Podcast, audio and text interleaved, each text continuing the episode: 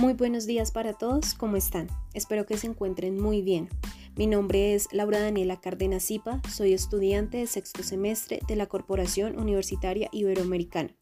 El día de hoy tengo unas invitadas muy especiales que nos van a hablar sobre el síndrome de Tourette, sobre qué aspectos generales abarcan este síndrome, las características, los signos lingüísticos que se evidencian en este síndrome y por último sobre las alteraciones en el procesamiento lingüístico.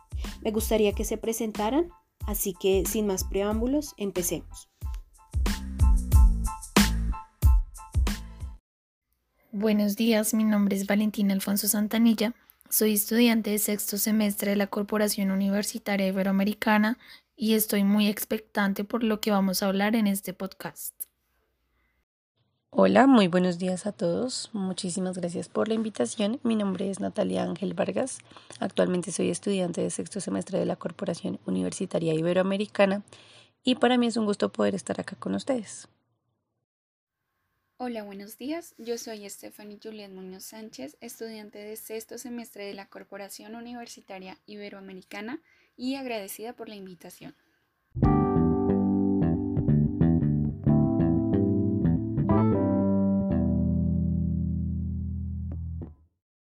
Primera pregunta. ¿Qué es el síndrome de Tourette y qué aspectos son relevantes en esta patología? Buenos días, el día de hoy vamos a hablar del trastorno de Tourette. Según el artículo llamado El trastorno de Tourette a lo largo de la historia, escrito por Cristina Carmona Fernández y Josep Artigas Payares en 2016, el trastorno de Tourette se define por la presencia de tics motores múltiples y uno o más tics fónicos de carácter crónico. La terminología utilizada para referirse a él ha sido trastorno de Tourette, del inglés Tourette's Disorder aunque también se usa y está reconocido y aceptado el término síndrome de Tourette. Es un trastorno que afecta a los ganglios basales y las, sus conexiones con la corteza cerebral y el sistema límbico. Se cree que es la dopamina el principal neurotransmisor afectado. Y en este síndrome suele presentarse un amplio espectro de manifestaciones clínicas que varían en intensidad y frecuencia.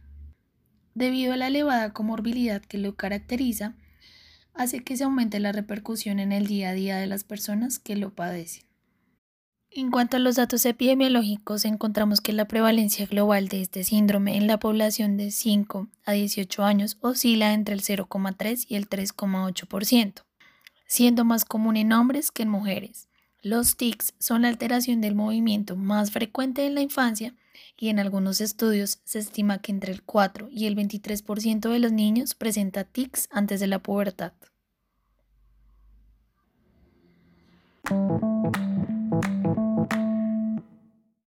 Segunda pregunta.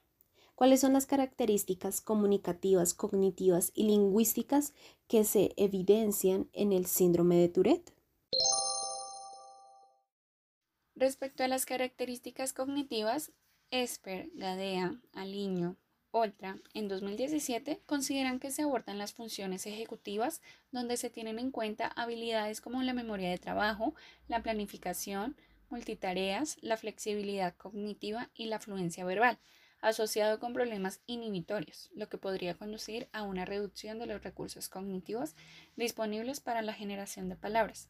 Frente a las características comunicativas, se tiene en cuenta la comunicación verbal, haciendo uso de señales extralingüísticas, entonación, gesticulación, expresión facial, para relacionar el significado de la comunicación.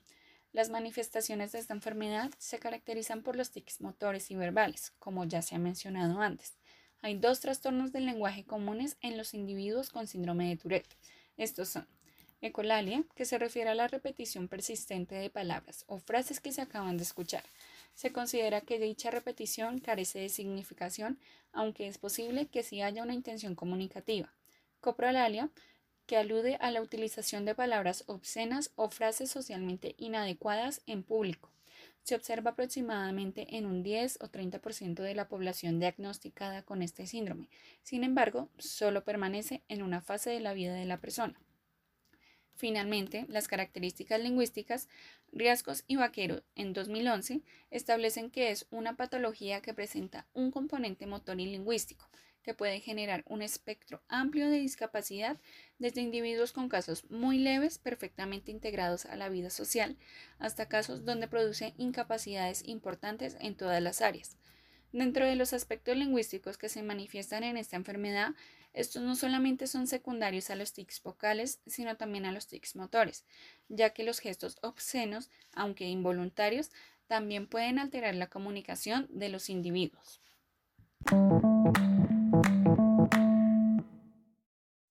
Tercera pregunta. ¿Cuáles son los signos lingüísticos más frecuentes en el síndrome de Tourette? Para poder dar respuesta a esta pregunta es importante conocer qué son los signos lingüísticos. Estos son características comunicativas que se van a observar en el paciente durante una conversación, narración y descripción, abarcando distintos niveles de organización neuropsicológica. En el síndrome de Tourette se puede evidenciar el siguiente signo lingüístico. Se llama expresiones paliláticas. La persona que tiene este síndrome hace repeticiones sostenidas de una sílaba, palabra o frase. Puede ser progresivamente más rápida en ocasiones. Esto depende de la situación en la que se encuentre la persona que tiene este síndrome. Y por último, la cuarta pregunta, ¿qué alteraciones hay en el proceso lingüístico?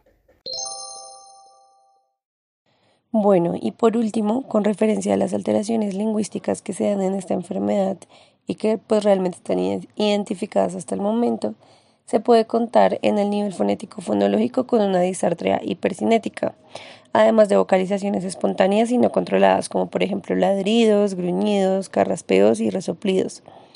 Respecto a este último rasgo, López del Val y Lina Sasoro Cristóbal en 2004 incrementan esta lista de vocalizaciones con sorbidos, aspiraciones, chillidos, gritos agudos, aullidos, rechinados de dientes, es decir, el bruxismo, bufidos, toses, chasquidos linguales, silbidos, tarareos o gemidos.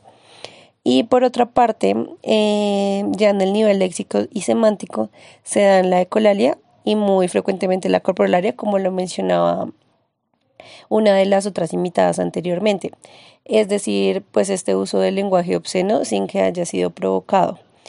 Eh, también se añaden a estos últimos rasgos la emisión de palabras ininteligibles y la palilalia, como también ya lo habían mencionado, que es pues em, que se repiten en especial las sílabas y palabras últimas como escuchadas.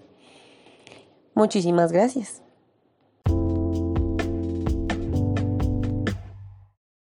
Agradecemos a cada una de nuestras invitadas por sacar de su tiempo para realizar este podcast.